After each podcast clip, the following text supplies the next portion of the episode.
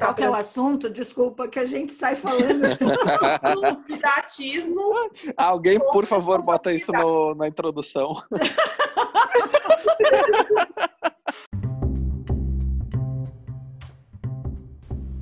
Oi, pessoal, está começando Dama de Copas, o seu podcast sobre tarô.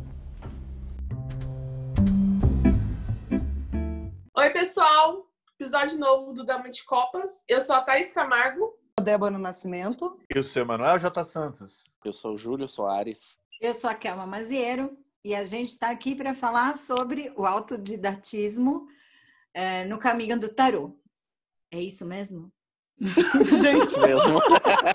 Bom, mas aí é, é essa questão, né? O autodidatismo que pode acontecer, que muitas vezes não tem como evitar que ele aconteça, mas que precisa, então, uma vez que ele é, é impossível da gente eliminar, é, que seja feito com responsabilidade, né?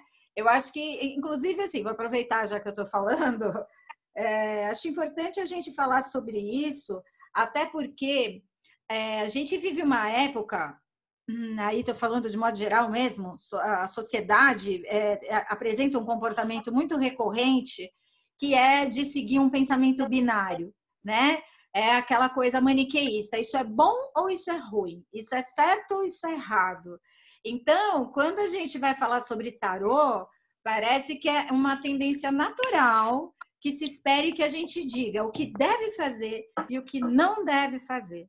E na realidade, o tarô, por ser uma ferramenta simbólica, é muito complicado a gente virar apenas oferecer apenas duas possibilidades, entendeu? Então, ou você faz assim ou você faz, faz assado.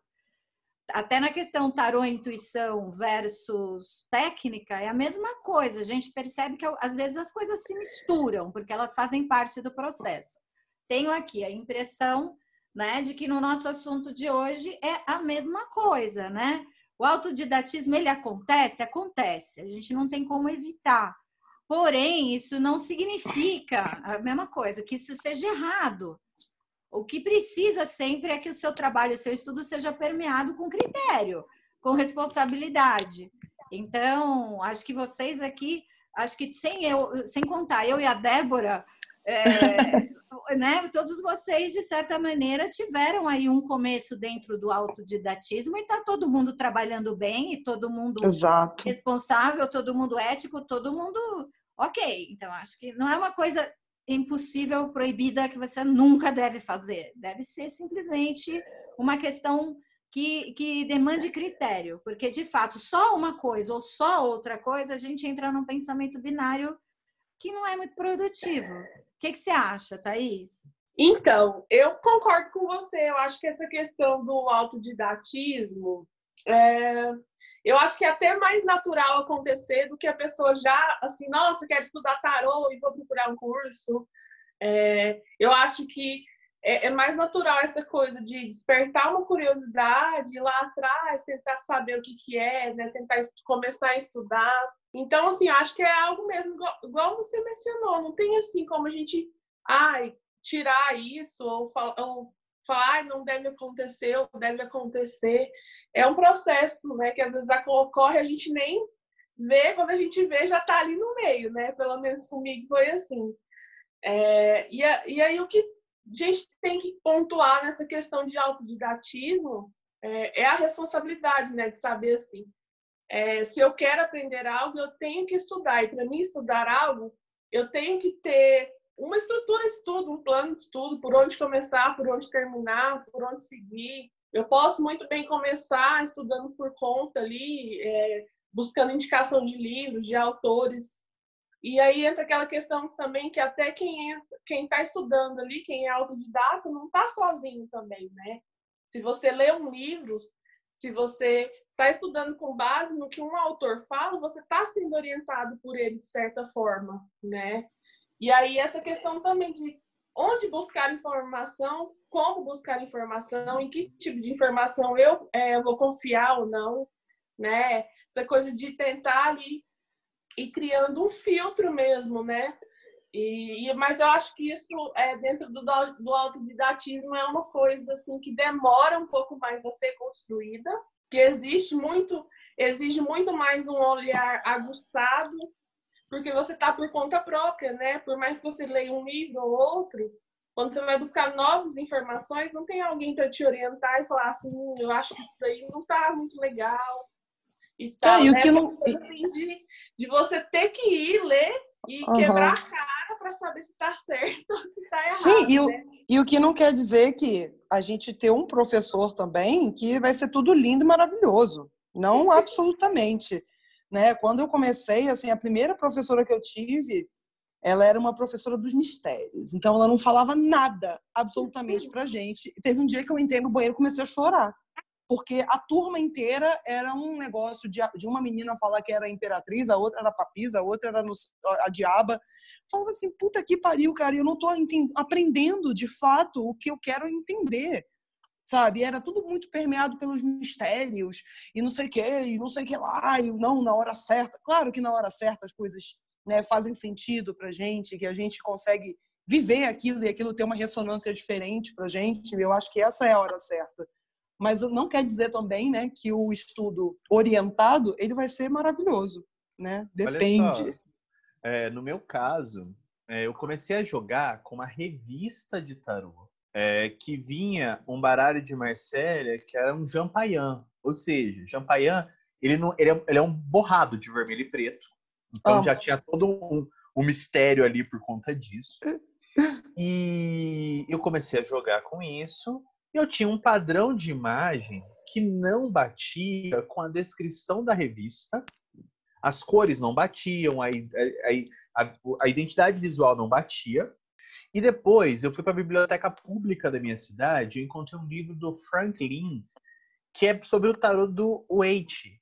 E ele descrevia as cartas e eu falava, mas não tem nenhum menino a cavalo no sol. Tem duas crianças. Como é que, do que, que você está falando, meu amigo?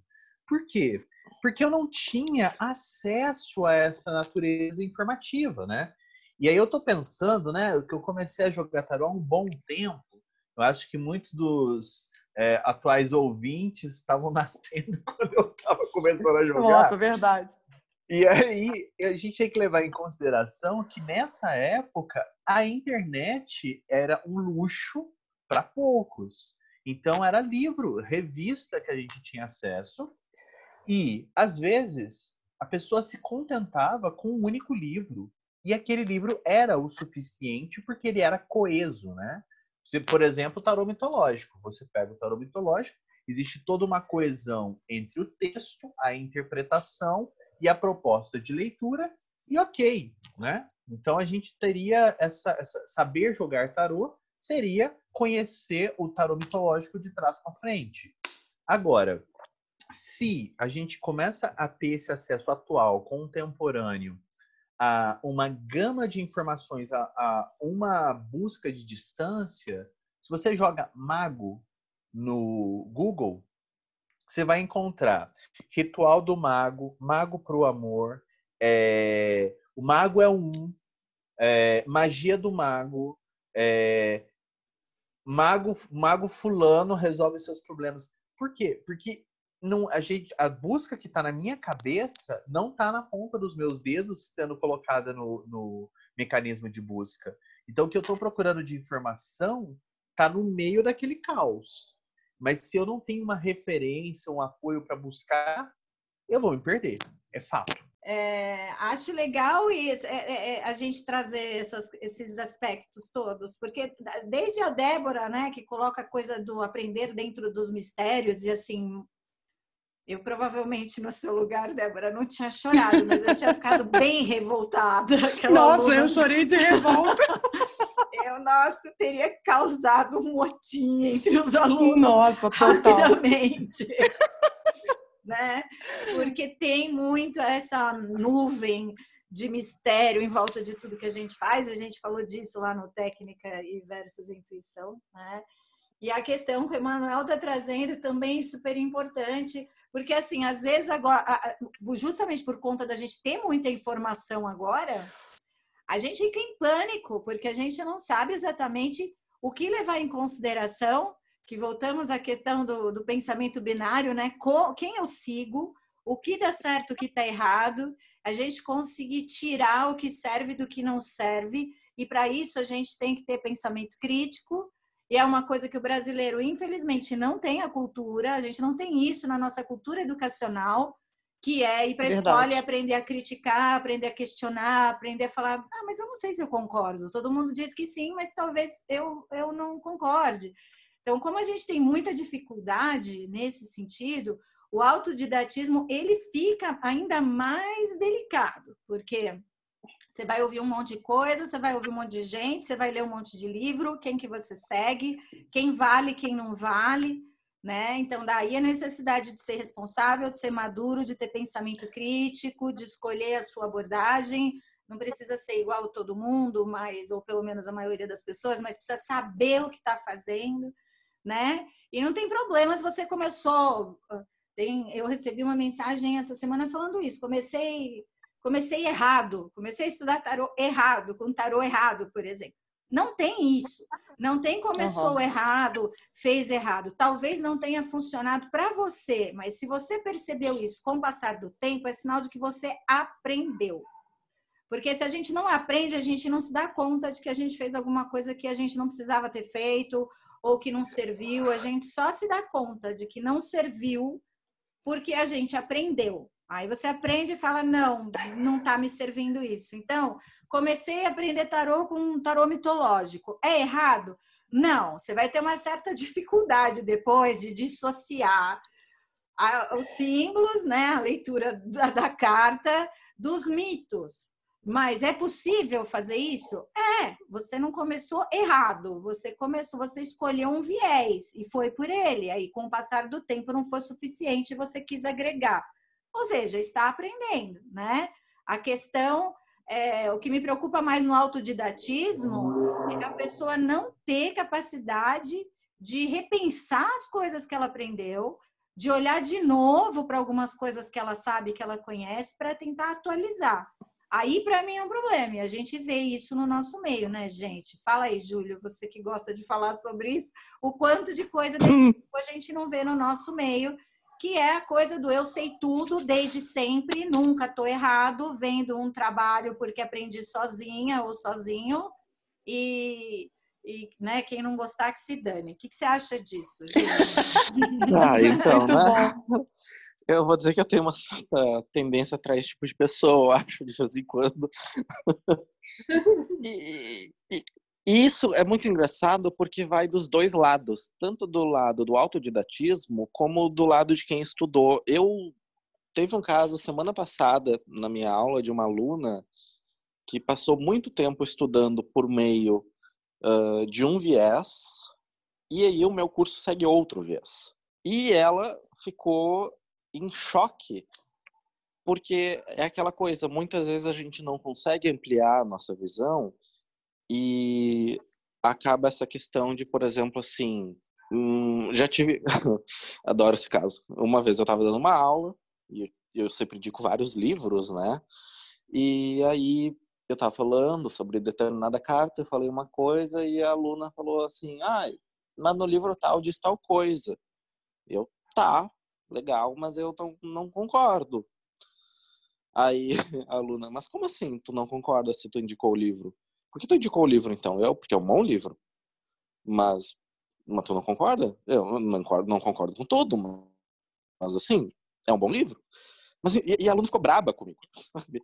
Então, tem essa questão também de... É, é, é uma visão tão estreita de que ou eu aprendi de uma forma, a minha forma, como funciona no sentido de os meus jogos têm uh, funcionado, a forma eu aprendo, eu me sinto aprendendo, é a única. Assim como vai ter essa questão do me falaram que é assim, então é assim, e ai, é tão complexo. Olha só, é, e essa questão que você falou puxa um gancho importante, que é o seguinte: esses significados homogêneos das cartas do tarô são muito recentes. É algo extremamente recente baseado justamente na produção de livretinhos, daqueles livretinhos que acompanham os baralhos. É algo extremamente recente. Então, se você pega o livro do MacGregor Matters, falando de tarô, Se você pega o Tarô A Sorte pelas Cartas do Waite, se você pega o livro do Tarô de Marsella do. Me falhou o nome agora dele, do Paul Marteau, e coloca eles lado a lado, você vai. Pode, aí eu vou dar a mão para Débora e eu vou começar a chorar copiosamente, porque ninguém fala a mesma coisa. Não há coerência entre as falas. Aí a gente tem que pensar no seguinte: a coerência não tem que ser entre os autores, a coerência tem que ser em relação ao baralho. Então, assim, quando todo o trabalho é coerente, como é o caso do tarot mitológico, ele é todo coerente em si. Mas como a Kelma falou, se eu aprendo o tarot mitológico, eu vou ter dificuldade de dissociar os conceitos que foram produzidos pensando em determinadas divindades gregas para aplicar um baralho que tem uma natureza mais neutra, como é o caso do Marcélia. Que foi nosso papo. é fato. que foi o nosso papo da semana, né? A gente passou um tempão trocando ideias sobre isso, sobre diferenças ali entre interpretativas nos arcanos menores. Enfim, eu sempre falo isso nas aulas, gente. Eu mostro o, o material, é isso aqui. O que, que você vai fazer com isso? Vai estudar mais, sabe? Vai estudar com outros professores que te tragam outras visões. Né? A gente não está falando sobre uma. Eu, pelo menos, não trato como uma verdade absoluta. É claro que quando você olha para os baralhos Waite, Crowley, por exemplo, você tem um, algo totalmente hermético ali acontecendo ponto. Né? No mais, cara, busca o conhecimento em outras fontes também, né, para enriquecer seu repertório. Foi um assunto que eu e o Manuel a gente ficou essa semana um tempão batendo papo, né? É porque quando a gente pensa nesses baralhos, eles foram feitos com intenção, né? Eles não foram feitos com uma intenção de jogo, eles foram uhum. feitos com intenção iniciática. Então, assim, cada passo do, da caminhada pela árvore da vida do do, da Cabala foi pensada pela Golden Dawn. A Golden Dawn incentivava seus membros a produzirem seus próprios baralhos. E os baralhos mais famosos foram o do Waite e o do Crowley. Mas tem muito Sim. mais. O, o Júlio acabou de comprar um do Israel Regardi, que eu tô assim, Sim. assim, meu Deus. Sabe? Tipo, é... porque você, come... você coloca o baralho do, do Regardi do lado do baralho do Crowley, você fala, gente, eles estão fazendo imagens a partir dos mesmos textos. Só que se eu pego isso aqui e coloco do lado, sei lá, do Paul Marteau, e eu, que foi o papo meu com a Débora, e coloco cinco do Paul Marteau ao lado dos cinco do Crowley, não vai ter a menor coerência, porque são obras fechadas em si mesmas. Eu Exato. consigo aprender a obra, eu consigo aprender os conteúdos, mas eu não consigo, de forma coerente, criar diálogos que se apliquem a outras, a outras propostas tarológicas. É, e, e eu acho que isso é uma das maiores dificuldades de quem é autodidata, né? Aquela coisa de recorrer a tudo quanto é livro uh, e depois falar assim, nossa, tô perdida porque nada faz sentido. Uma pessoa fala uma coisa, outra pessoa fala outra. Aí você para e pergunta, com, com qual baralho você está estudando? Qual baralho? Ai, do Wade Smith. Ai, qual livro você tá lendo? Paul Marton. É, tipo, não, não dá, né? Sim. Pé em Deus e pé na tábua. Corram para as colinas. Corram para as colinas, total. É, mas é, é, é, muito interessante isso, porque assim é, é, também uma questão de prestar atenção. É isso que eu falei, é um pouco de critério. Não estou chamando as pessoas de burra, né? Mas assim, é, acho importante ter um direcionamento para, óbvio, saber lidar com todos esses elementos, mas estudar isso, de novo, olhar para o tarô como. Eu, eu costumo dizer que tarô é empírico. São coisas que você coloca em prática e vê se funciona. São coisas que você vai fazer e vê se para você dá certo, né? Pode não dar certo para você, pode dar certo para outra pessoa. A questão é, claro, com responsabilidade tudo funciona. Se não, não adianta, gente. É, é eu, acho, é, eu acho curioso é, as pessoas tentarem juntar todo o conhecimento do tarô em um único mestre. A gente volta com aquela questão da busca das pessoas, do ser humano, para ter um guru, para ter um mestre, para ter alguém que elas sigam e elas não tenham dor de cabeça em pesquisar. Entendeu? Então, eu sigo o mestre, ele fala o que, que eu tenho que fazer, o que eu não tenho que fazer, e aí eu não preciso me preocupar com mais nada, né? Aquele pensamento escravocrata, né? Eu tenho um escravo é. em casa que faz tudo para mim e eu não preciso me é, preocupar em Pensamento nada. não não crítico, é isso, Não é? sabe? Falta de crítica, falta de critério, eu acho, porque aí você olha e fala, pera, por exemplo, eu ouço o Emanuel falando sobre carta, o conhecimento de carta que a criatura tem. Se alguém vier me perguntar sobre isso, eu falo, não é comigo, é com o Emanuel, ele manja uma barbaridade de carta, de baralho, de, né, história. Preciso, né, gosto de história. Então é o Júlio, gente. O Júlio manda muito bem nesse babado e assim não tem jeito, o cara tem informação, traduz coisas super importantes. E, e daí por diante, percebe? Assim, a gente não é o Júlio é, anula o trabalho da Kelma, que anula o trabalho da Débora, que anula o trabalho da Thaís, e aí só sobra o Emanuel para ser guru de todo mundo. Não é assim que funciona. Cada um vai ter a sua maneira de lidar, sabe? Cada um vai ter a sua, a sua abordagem, cada um vai oferecer aí o seu expertise, que eu acho que é esse o grande lance, né? Quando você vai procurar um profissional, você fala, não, ele é assim, se tiver que conversar sobre X coisa, não tem para ninguém. E esse é o grande barato, porque o tarô é como uma outra área qualquer. Quando você vai falar de filosofia, escolhe aí o melhor filósofo de todos os tempos. Não tem isso. São todos incríveis, alguns deles chocam de frente e a gente é capaz de concordar muitas vezes com os dois. E a gente fica cindido no meio, porque você fala, gente, eu gosto mais daquele que fala sim ou daquele que fala não, eu gosto dos dois, então eu tenho que aprender a conviver com essa ambiguidade. E o tarô vai nesse sentido, assim, eu acho, né? Minha opinião, eu acho que o tarô tem muito disso, critério. Ouve uma pessoa falar, gostei do que ela falou, tem a ver, é, combina com qual autor, né? E o fulano, fulano também é legal, mas aí ele já, a Kelma é muito cartesiana, eu prefiro uma linha mais intuitiva. Não tem problema, desde que você saiba o que você está falando, tá tudo certo, entendeu? Mas não deixar isso para o outro, né? Então é o outro que resolve o que eu faço, é o outro que sabe tudo, é o outro que me ensina, é ele que manda em mim. Não, a gente precisa. Não, e outra coisa também, Kelma, esse livro que, que eu e Júlio a gente recomenda muito, enfim.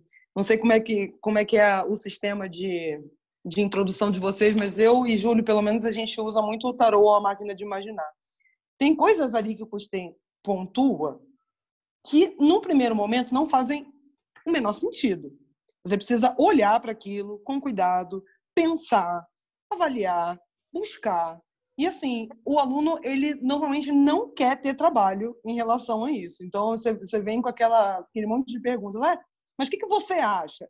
Bom, pensa um pouco, o que, que você acha? Boa. Quando ele coloca ali, por exemplo, na carta do julgamento, na atribuição anímica, ele coloca não há resplendor. E aí o pessoal fica, o que, que é isso? Não há resplendor? Gente, vamos tentar entender isso aqui. Por quê? Por quê? Vamos olhar para aqui para a história da carta. Enfim, falta um pouco dessa coisa da crítica, sabe? Um, negócio muito sem. Fica um negócio meio sem substância. Assim. Eu pego os livros que eu tenho, às vezes eu compro dois livros, porque um é o livro do Rabisco, das dúvidas que eu tenho e das impressões que eu ouço também em aula. Eu sempre falo isso, cara, quando a gente está dando aula, a gente aprende muita coisa diferente, assim, né? A gente vai anotando, eu pelo menos vou anotando ali o que os alunos falam e vou pensando. Às vezes uma resposta me salta ali a partir de algo que eu estou observando há muito tempo. Então essa esse costume eu acho que é, tem, deveria existir, assim, de uma forma um pouco mais consistente. Você anotar as coisas, não entender uma coisa, ok. Com o tempo você vai entendendo, vai per pergunta, sabe? Vai buscando respostas para aquilo, lógica, né? Claro. Então... E aquilo que você gosta, ou melhor, aquilo que você não gosta, não é, não é inválido só porque você uhum. não gosta, entendeu? É porque Exato. simplesmente não gosta, mas o cara é bom, entendeu? O fulano é, é bom. Parte é? daquele, daquele pensamento, né? Cultura não é só o que você gosta. É Exato! Isso, assim, né? Porque tem muita gente que vem falar comigo do bendito do Jung e o Tarô. Eu acho um saco esse livro. Pronto, é, falei. Sim. Acho também. um saco esse livro. Não tenho paciência para esse também. livro. É aqui agora. Puta saco. E aí a pessoa vem. Então, eu falo, então, deixa eu explicar. Eu tô ligada que o livro tem uma relevância, porque ele tem uma relevância. Eu, olha, para não dizer que eu não tenho um, eu tenho dois. Eu ganhei dois desses eu livros. também. e assim, para mim é, é um livro custoso de ler, é cansativo, é, eu acho ele não é porque ele é denso, não. Né? Denso é Heidegger. Esse livro eu acho chato mesmo.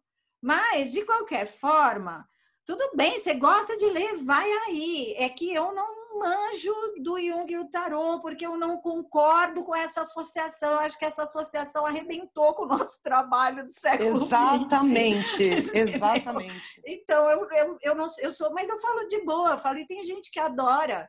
Tá valendo. Tem outro livro lá de Arcano Maior que foi um padre que escreveu, eu também não consegui acabar de ler aquilo. É outro suplício. Mas eu acho que assim, é, tem gente que gosta, as pessoas que gostam de arrumar chifre em cabeça de cavalo, que gostam de procurar agulha no palheiro, é um estilo de leitura. Essa pessoa Mas vai odiar gente... meu e-book, por exemplo, e também tá tudo bem, entendeu? A gente tem uma coisa, pegando esse gancho que você deu, Kelma, que é o seguinte: a gente tem a cartomancia de bordão, né? Então, a partir do momento que alguém fez uma leitura do livro e falou que sincronicidade poderia ser aplicada ao tarô, isso uh. virou um postulado virou. eterno, entendeu? A gente é a cartomancia de bordão. Aí a gente retoma o que a gente falou no nosso episódio passado, né? Intuição é bordão, é, sincronicidade é bordão, energia é bordão, mudança, transformação e muitos outros bordões Sim. que eles não estão associados a um aprofundamento conceitual, né? A gente precisaria aí é, aprofundar essas ideias com mais vagar, que curiosamente é o que acontece quando a gente fala de amor. Quando a gente fala de amor, a gente vai ter. Vamos estudar amor nos 22 arcanos maiores. Mas você já viu alguém estudar mudança nos 22 arcanos maiores?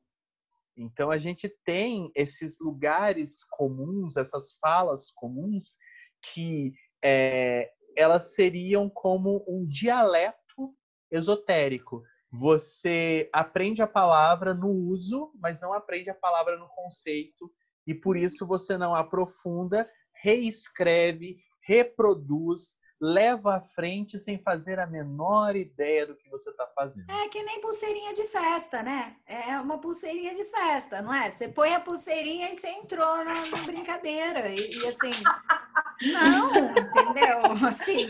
Muito bom. É, não faz sentido. Ah, você vai. É, é arquétipo. Você fala, então, Cara, pelo amor de Deus, estudar arquétipo é um negócio, é uma encrenca gigante. Quando eu tive que Sim. estudar isso daí, foi um Nossa. inferno. Jung não foi o único cara que estudou isso. Você vai ter que estudar é, Eric Neumann, você vai ter que estudar Duran, você vai ter que estudar outros tantos autores que são uma encrenca de entender. É, mas você percebe que é esse bordão aí, a pulseirinha da festa. Falei, ah, é arquétipo. E o que, que isso significa, né? Na lei não importa, não importa. Vamos, é, não, não, importa. O que, que significa arquétipo? Não importa. Tarô. Tarô. É muito doido isso, né? Tem um negócio que eu, que eu costumo. É, é, tem um negócio que eu costumo fazer, que eu pareço bem doido às vezes, mas o pessoal começa a viajar muito nessas coisas. Ah, transformação. Vamos aqui no dicionário. O que, que é transformação? Boa. Mudar a forma. Mudar a forma de quê? Vamos lá. Então, assim, na dúvida, consultem o dicionário, deem uma olhada, o que, que é essa palavra. E a partir disso, uma busca um pouco mais intensa não vai fazer mal. Né? Então, eu acho que tem essa, essa preguiçinha aí, né? E aí você, essa coisa da pulseirinha de festa. Vira um negócio totalmente aleatório, sem, sem fundamento, enfim, sem profundidade. Acho que não é bem por aí, né? É a necessidade de que... validar, né? Assim, validar o tarô falando de arquétipo, porque fica mais chique. Validar Sim. o tarô falando de espiritualidade, porque fica mais descolado e especial. Validar o tarô usando religião, porque sele... É, na verdade segrega, né? Mas deixa mais seletivo. E na verdade é, é aí que tá. Tudo isso só dificulta o trabalho, só deixa o tarô inacessível, mistura todas as bolas, né? Faz com que você se sinta, é aquilo que a a Bárbara falou numa live com a, com a Débora, que eu adorei, né? É a ideia do tal do gênio, que quando você tem um gênio, todo o resto da humanidade Sim. não serve para absolutamente nada. Então, é o conceito do guru vai na mesma direção, entendeu? É você ter a pessoa que sabe tudo e todo o resto fica ali aprendendo com ele, porque a gente é meros mortais. Exato. E, gente, esse e... pensamento não funciona mais. E assim, a gente já teve uma quebra disso no momento em que, meu Deus, a primeira torre caiu, o tarô não veio do Egito. Ah. Nesse momento, você imagina a quantidade de obras. Eu fico caladinho nesses momentos. Eu vou tomar um café. Tá? Assim, a palavra com vocês, Mas... porque o tarô, o tarô ele não veio do Egito, ele veio de Atlântida. Ai, meu Deus. Mas veja, Júlio, e aquela veja vez só. que você foi, você foi no shopping, hein? Que o, que o pessoal tava lá falando que o tarô veio do Egito, você foi lá caçar assunto. Não. Conta essa história, Júlio. Ai, gente, eu, eu briguei num shopping. Na frente de 40 pessoas, mais ou menos. Só isso. Tinha uma. Tinha uma... Ai, assim, era uma sociedade teosófica, eu não sabia, eu convidei meus. E assim, eu sou uma. Eu sou assim. Eu, eu sou tarólogo de interior do Rio Grande do Sul, aí eu sempre quis ter amigo tarólogo. Sempre muito difícil ai, palestra gratuita sobre tarô, e não sou eu dando a palestra, que é uma raridade, em Porto Alegre. Mandei e-mail para meus alunos aqui. Gente, vamos, só eu fui. e tava lotado na livraria Saraiva, aqui de Porto Alegre. Fui, belezinha, né? Comecei lá, mega animado. Aí o cara começa a falar que o tarô, eu não, nem lembro se era do Egito ou era das Pleiades, ou se dos, das Pleiades foi para o Egito, alguma coisa assim. E que para jogar tarô tem que rezar pra mãe e pro pai, sabe? Opa. E aí, eu não aguentei, eu não aguentei, eu não aguentei, porque ele falava assim, ai, quando a gente não se sente triste, né? A gente se sente triste de vez em quando, mas coisa tão óbvia. E eu vi as pessoas, assim, muito comovidas. Não, e você, falando, e você falando comigo no WhatsApp, amiga, eu tô nervoso. Sai daí, Júlio, sai daí. Ai, não, é, foi assim, eu, eu, eu, eu reconheci meus limites hoje em dia. Então é, é, bom que a gente envelhece, a gente percebe que a gente não, não deve frequentar certos lugares. Exatamente. E olha só, nesse, nesse processo a gente vê que é, não, a gente não tem como, numa ciência convencional, é, e eu estou tentando falar de ciência sem pensar no cenário atual do Brasil, né? Vamos pensar ciência nível mundo. É, quando a gente tem uma, um processo científico, a tendência é que os novos estudos que estejam mais acurados suplantem os antigos, né? Os antigos sejam usados apenas como uma referência historiográfica. Só que o que a gente tem nas disciplinas que da imaginação, vou colocar assim, é, uma tendência à coexistência de conceitos, mesmo que já superados. Então, se você tem provas irrefutáveis de que o tarô não tem nenhuma raiz egípcia, mas é possível construir uma narrativa a partir disso, essas narrativas continuam sendo construídas não por um viés científico, mas por um viés poético. Então, é, eu fiquei, se a gente tivesse num processo realmente científico aprofundado, o que ia acontecer é todo o estudo que foi feito em cima do Kier, como se ele fosse o, o legítimo tarô egípcio, ia cair no momento que a pessoa falasse: Poxa, mas é um tarô argentino, da década de 70. Né? Uhum. Uh, ai, nossa, porque o Marcélia é o velar dos segredos egípcios. Não. Na verdade, o Marcélia é um baralho feio, porque a técnica é uma técnica difícil. Você esculpir um carimbo na madeira, fazer uma xilogravura, dá muito trabalho. Chega 1700, 1800, quando você tem a litogravura, os baralhos se tornam extremamente sofisticados na sua estética e nem por isso eles deixam de ter os mesmos elementos atributivos.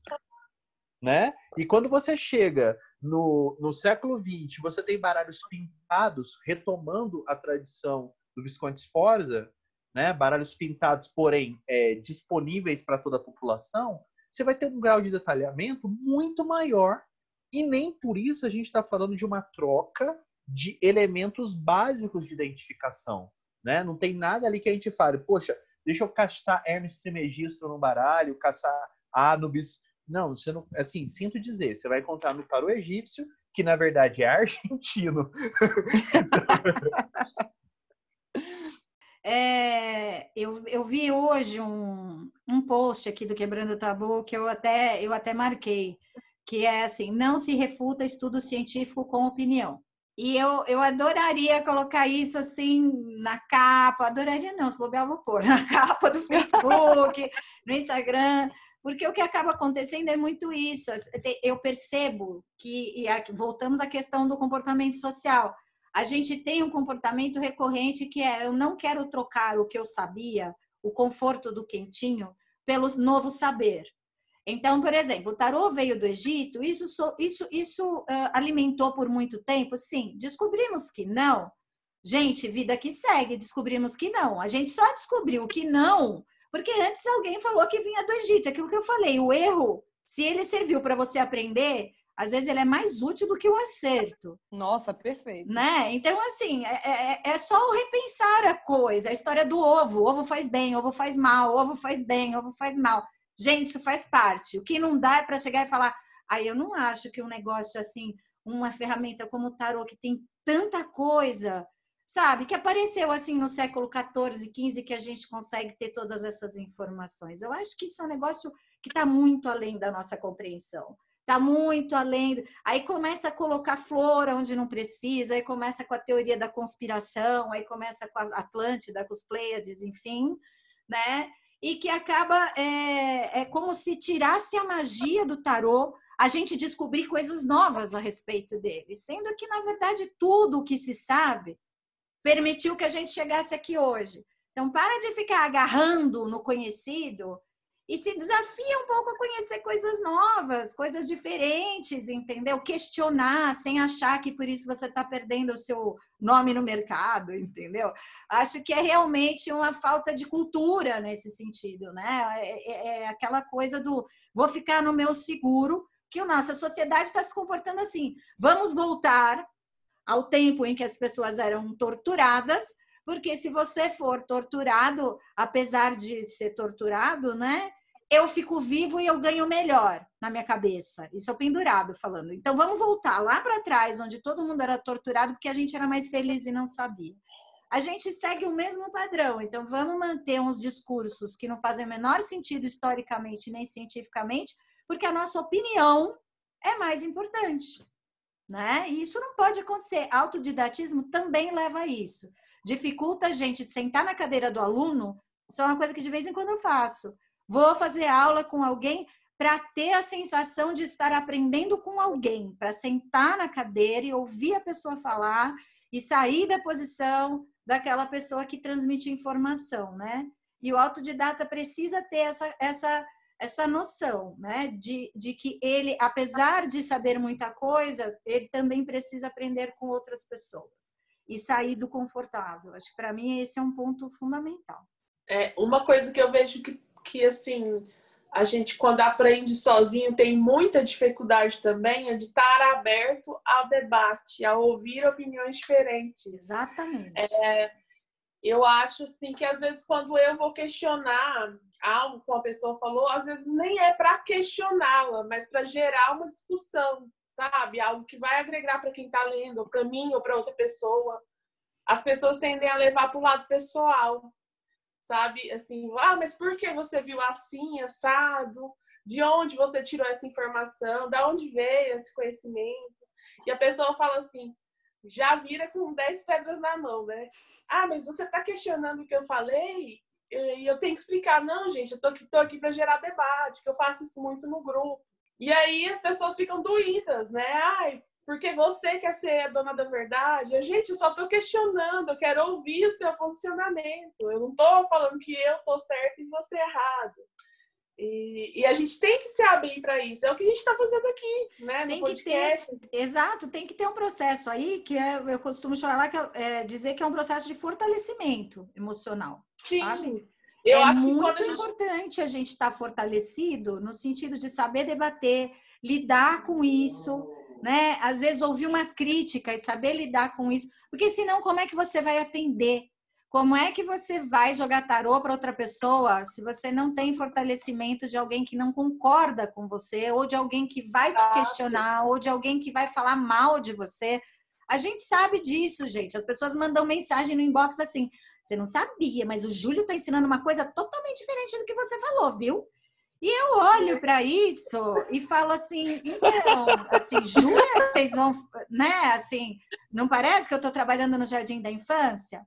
Então, Nossa, assim, é, tipo assim, gente, é? vocês vão quando vocês vão crescer? Vamos crescer. Então, assim, se fortalece. Você quer atender, você tem que encarar uma pessoa que vai, que pode sim falar mal do seu trabalho, que pode sim te criticar publicamente. E você tem que ter condição de lidar com isso. Se você não tem, então para, fica lendo essa semana. Essa semana mesmo aconteceu isso comigo. É, eu estava numa live com a Titi Vidal e uma moça entrou para perguntar: por que então vocês não previram a pandemia? O Mandetta perguntou isso.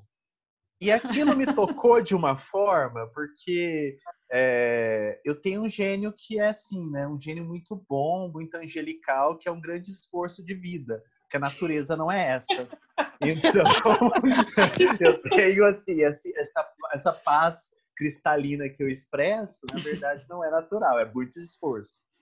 E aí, quando eu li aquilo, eu pensei comigo: é, olha, você está perguntando de uma questão global, sendo que nós estamos falando de tarô e amor, ou seja, uma questão, no máximo, sei lá, de um casal, né?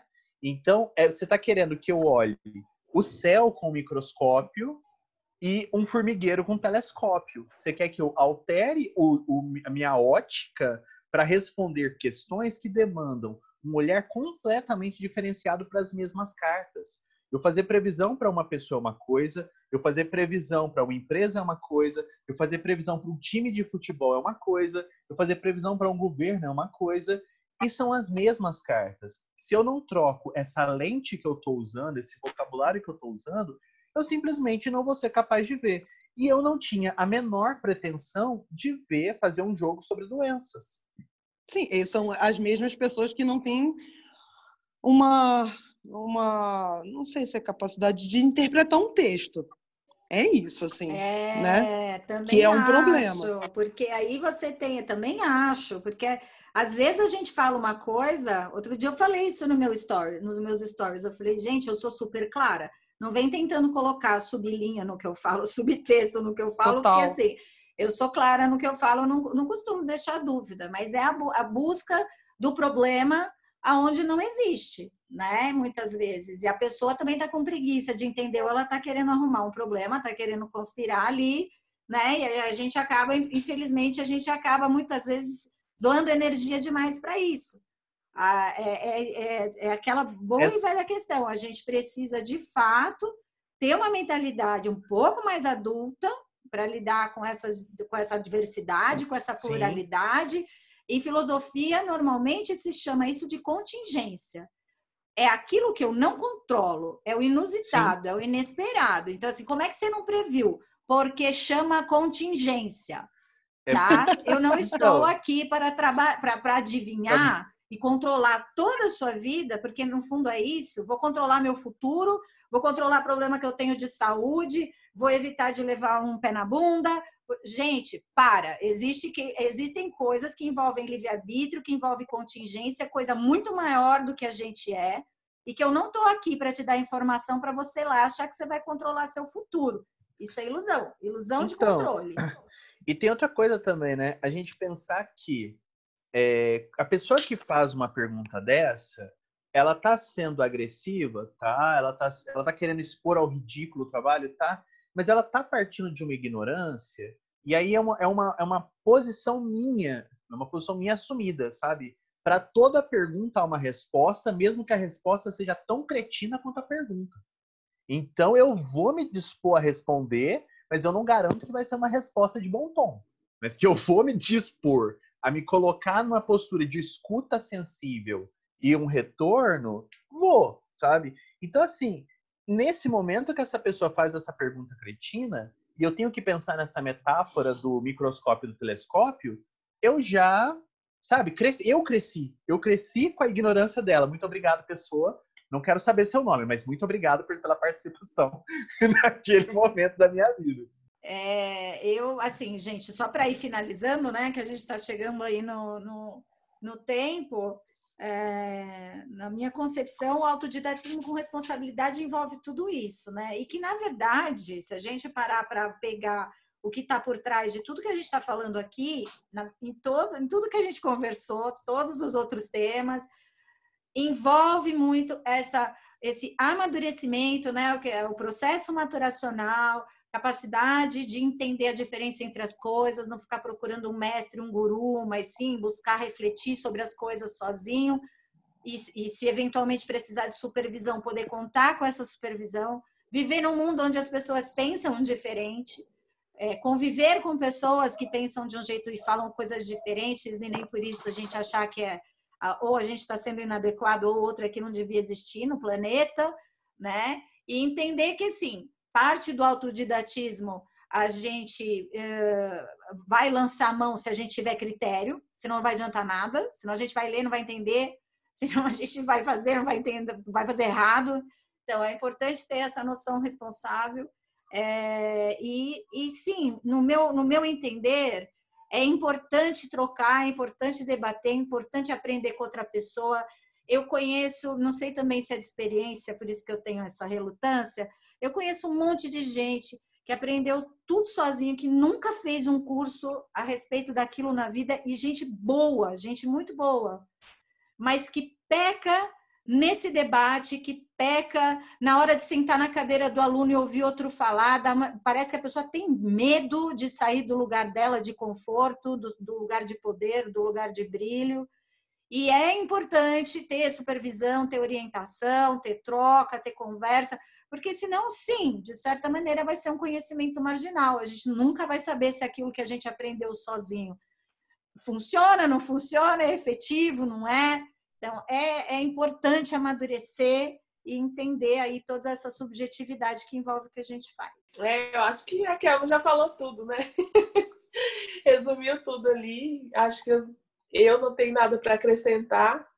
É, eu concordo com tudo que a Kelma pontuou, e é bem essa questão. Acho que o ponto principal é bem isso, de estar aberto mesmo para debate, para ouvir, para defender, porque eu acho que a gente, é, a gente solidifica o conhecimento quando a gente se põe ali no, no lugar de ter que defender aquela minha opinião, né?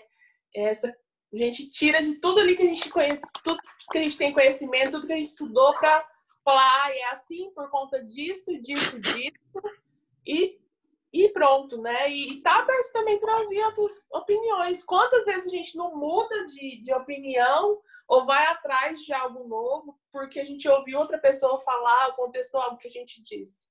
Isso é algo natural, faz parte do aprendizado. E a gente tem que estar aberto a isso, né? Senão você está negando algo que vai te ajudar, vai agregar no seu conhecimento. Júlio Eu acho que está maravilhoso. Júlio está tomando café até agora. eu acho que assim, eu acho que o pessoal desse workshop deve ter dor desse workshop. Ó, é, qual é o nome disso mesmo? Podcast. Podcast. o pessoal desse podcast deve ter dor nas costas de tanto carregar o mundo do tarô. Não deu para entender, eu acho. É meio... O microfone estava desligado. Tava desligado? o meu tava, eu tava rindo aqui. O meu ah, tá. também, também tava rindo. Ah, tá. Desligado. Foi meme. Achei que foi sem graça mesmo. ah, não foi sem graça. Não foi ótimo. tá ótimo. Então é isso, né?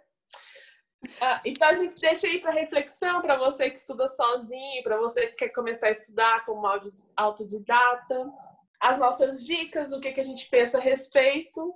E é isso. Espero que vocês tenham gostado. Obrigada para quem ouviu até aqui, para quem segue a gente. E um beijão e até o próximo. Isso aí, beijo. Beijo. Beijos. Beijo, beijo.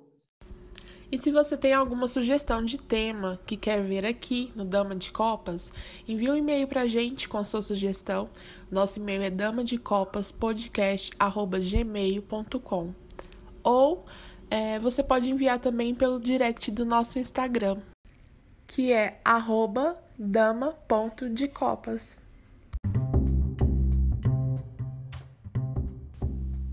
E na semana que vem a gente vai ter alguns convidados aqui no podcast para abordar sobre um tema muito importante que merece a atenção de todos nós. E se você ainda não segue o nosso perfil aqui no Spotify, clique em seguir para você sempre ser notificado quando saírem episódios novos. Lembrando que a gente também tem o nosso Instagram, que é dama.decopas, que é onde a gente informa para vocês os próximos temas, pede sugestões e interage um pouquinho com vocês lá. Eu espero que vocês tenham gostado do episódio dessa semana e conto com a presença de todos vocês na próxima quarta-feira. Um beijo!